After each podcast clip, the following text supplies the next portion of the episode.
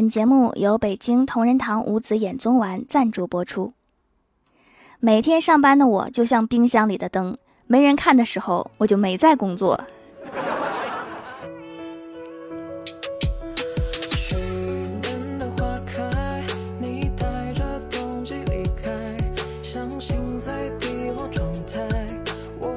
Hello，蜀山的土豆们，这里是甜梦仙侠段子秀欢乐江湖，我是你们萌逗萌逗的小薯条。实不相瞒，过年亲戚长辈们聚餐时，我最怕的一句话就是老妈悄悄对我说：“你去给谁谁谁敬个茶，说点吉祥话呗。”我选择死亡。我们最后真的真的没结果，可是生命也会花郭大侠和郭大嫂结婚后没多久，准备要孩子。郭大侠贴心的准备了北京同仁堂五子衍宗丸来调理身体。滋阴的药物大多是凉性或是平性的，补阳的药物大多是温性或是热性的。而北京同仁堂五子衍宗丸是补肾精的药，介于阴阳之间，药性温和不上火，配方独特，选料上乘，工艺精湛，疗效显著。备孕小半年，终于看到了验孕棒上的两道杠。郭大嫂故作镇静的给郭大侠看。郭大侠可能是刚睡醒的缘故，呆呆的看了将近一分钟，说了一句：“那家里的螃蟹咋整？还吃吗？”吃吃吃，儿子重要还是螃蟹重要？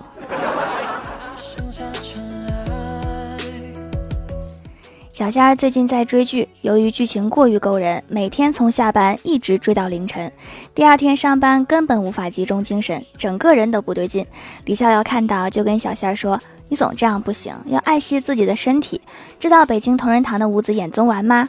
能补益肾精，适用于你这种消耗精力过多导致的体倦乏力，而且药性温和，适合长期服用。要知道，我们的成长一直是属于消耗肾精的过程，遇到问题要及时补给，不然一直消耗不补充，就会遇到大问题。小夏听完眼睛一亮，说是吗？给我来点儿。李逍遥眼睛看向别处，说：“我就是告诉你一声，这需要你自己买。” 你去给老娘买去。好的，老娘还请您赏下钱来，我立马屁颠儿去京东大药房选购。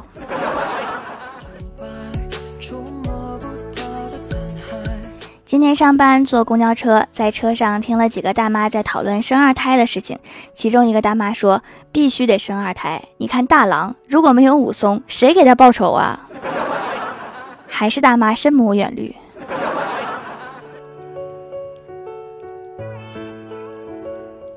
欢喜最近在手机 APP 上找工作，找了一个来月了，对招聘相关的话术了如指掌。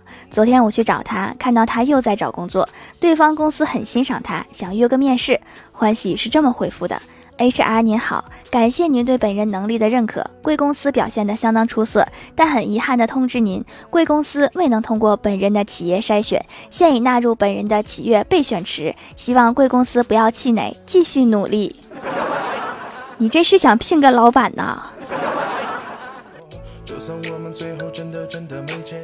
上午玩了把游戏，遇到一对秀恩爱的，那个女生闪现撞墙了，那个男的赶紧说：“亲爱的，撞疼了吗？我帮你打他。”然后就把大招扔墙上了。这怕不是有点大病吧？我哥最近交了一个女朋友，前几天换了个新头像，问我哥可爱吗？我哥想都没想就回了一句可爱，好开心，感觉换了个新对象。你是不是打心底里就想换个新对象？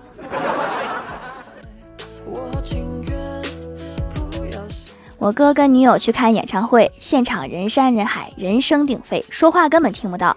就在气氛达到高潮的时候，我哥给女友发了一条微信：“你好好看。”女友拿着手机一愣，然后开心的笑了起来，回复我哥说：“你也好好看，你最好看了。”然后我哥也是一愣，打了一个问号，继续说：“我是让你好好看演唱会，别老瞅我。”干得漂亮。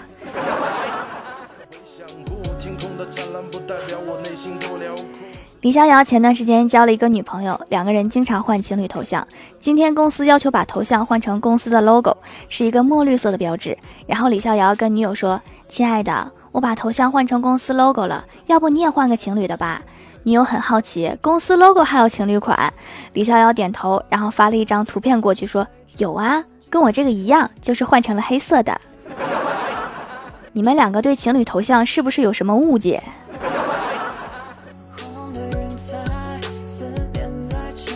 给大家传授一点人生经验：向别人要零食的时候，不要自己用手去抓，而是双手捧成碗状，等别人倒给你零食，人家就会因为不好意思而给你倒很多零食；而别人管你要零食的时候，你要把包装袋递给他，然后他就会因为不好意思而少拿一点。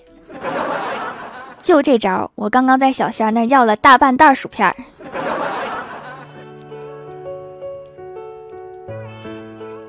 小仙问我，大学的时候你们班上有谈恋爱的吗？我说有呀。我说你呢？小仙摇摇头说没谈过。我接着说为啥呀？小仙说我们班男女生比例严重失衡，女多男少。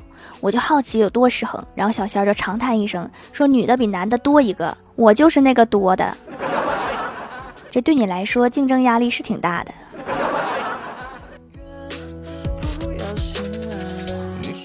晚上回到家，郭大嫂照着镜子对郭大侠说：“我现在脸上的肉太多了，我第一次感到烦恼。”郭大侠点点头说：“是，我也发现了，越来越多。”郭大嫂委屈地说：“好想哭啊，太丑了。”只见郭大侠无情地说了一句：“你又没有好看过，哭什么哭？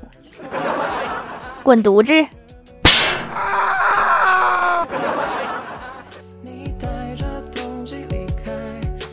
干完活，大家聚到一起闲聊。郭大嫂吐槽说：“郭大侠不懂浪漫。”大家点头附和说：“郭大侠太直男了。”郭大侠摇摇头说：“我也不是没有浪漫过。前几天突然降温，我把外套脱下来给郭大嫂披上，结果发现外套小了。你这个浪漫有点不合时宜。”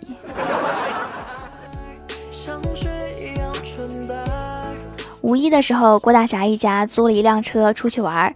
到达目的地之后，在附近找了一个地下车库，因为空间有点狭窄，郭大侠倒车的时候让郭小霞在旁边看着，什么时候撞墙了，告诉他一声。只听砰的一声，车尾撞在了墙上。郭小霞说：“下午三点四十五分。”严谨，什么时候撞的都告诉你了。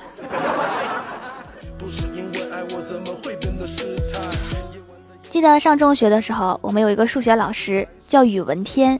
有一天，欢喜去交作业，到了办公室叫他宇老师。估计他那个时候不知道什么叫复姓，老师就很尴尬的说：“我姓宇文，叫我宇文老师就可以了。”欢喜愣了一秒，说：“你不是数学老师吗？”“ 对呀，你这个姓当初为什么学的是数学而不是语文呢？”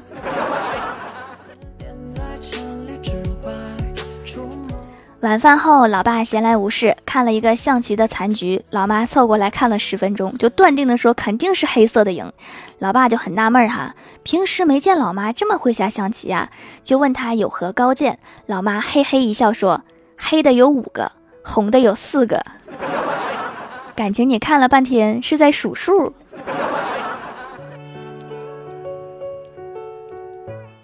Hello，蜀山的土豆们，这里依然是带给你们好心情的欢乐江湖。点击右下角订阅按钮，收听更多好玩段子。在微博、微信搜索关注 NJ 薯条酱，可以关注我的小日常和逗趣图文推送，也可以在节目下方留言互动，还有机会上节目哦。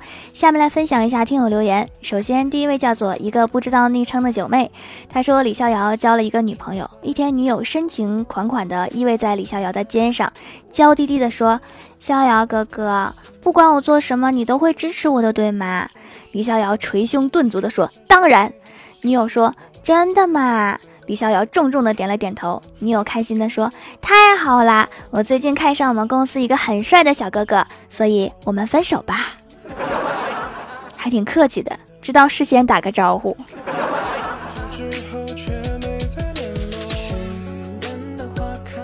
下一位叫做满键盘的烟灰，他说：“一天我去小明家玩，吃完饭，他爸妈在洗碗，突然听到碗打碎的声音。小明肯定的说是他妈打碎的。我问为什么，他说因为他妈没有骂他爸。果然，老妈做什么都是对的。”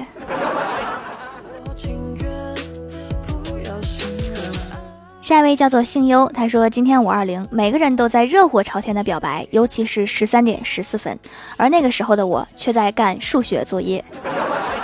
我今天问闺蜜，有人和我表白了，让给你好不好？她问是谁，我说是作业哥哥，成功的上了一次闺蜜的朋友圈。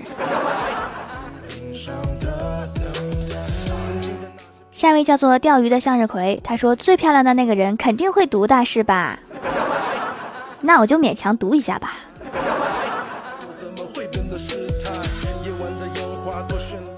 下一位叫做你好老弟维护机器他说调潜水三年了出来留个段子。老师说哀兵必胜给我们什么启示？郭晓霞说在胜利还没有把握的时候哭哭啼啼的士兵可以哭倒对方最后取得胜利。一哭二闹三上吊是打仗的法宝。我怎么感觉我每期都能看到这个段子？我已经读过了，可以换下一条了。下一位叫做淘淘，是个憨憨。他说好久没有评论了，今天就把我生活中的段子说出来吧。我们班有个同学，平时很娘，而且胆子特别大，敢怼老师。上个星期他扫地，被值周提醒好几次，说没有关电风扇。这天老师在课堂上讲起这件事情，他站起来就说：“老师。”首先，我要和你说一下，不要盲目相信别人。电风扇只是关得慢，一直在转转悠悠而已，并不是我没有关。所以要相信自己的眼睛。我们在下面都笑喷了。老师在讲台上铁青着脸说：“罚你扫地两个星期。”本来这种情况只需要罚一个星期的。这种事情私下说就好了，当面顶撞太不给老师面子了。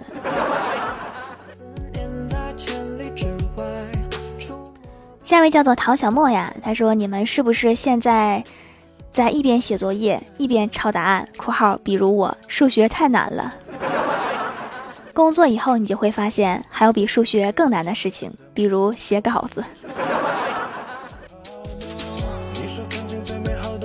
下一位叫做萝卜萝卜，他不开心。他说：“薯条问你一道数学题，说铁路两端相距五千米，两火车相对而行，甲车每分钟一百米。”乙车每分钟八十米，一只狗以每分钟五十米的速度往返于两火车之间。那么问题来了，问这个狗是怎么死的？狗子应该会马上躲开。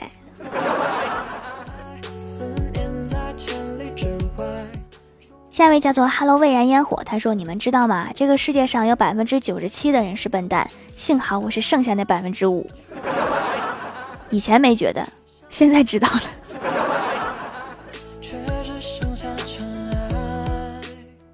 好啦，本期节目就到这里了。喜欢我的朋友可以支持一下我的淘宝小店，淘宝搜索店铺“蜀山小卖店”，数是薯条的数就可以找到了。以上就是本期节目全部内容，感谢各位的收听，我们下期节目再见，拜拜。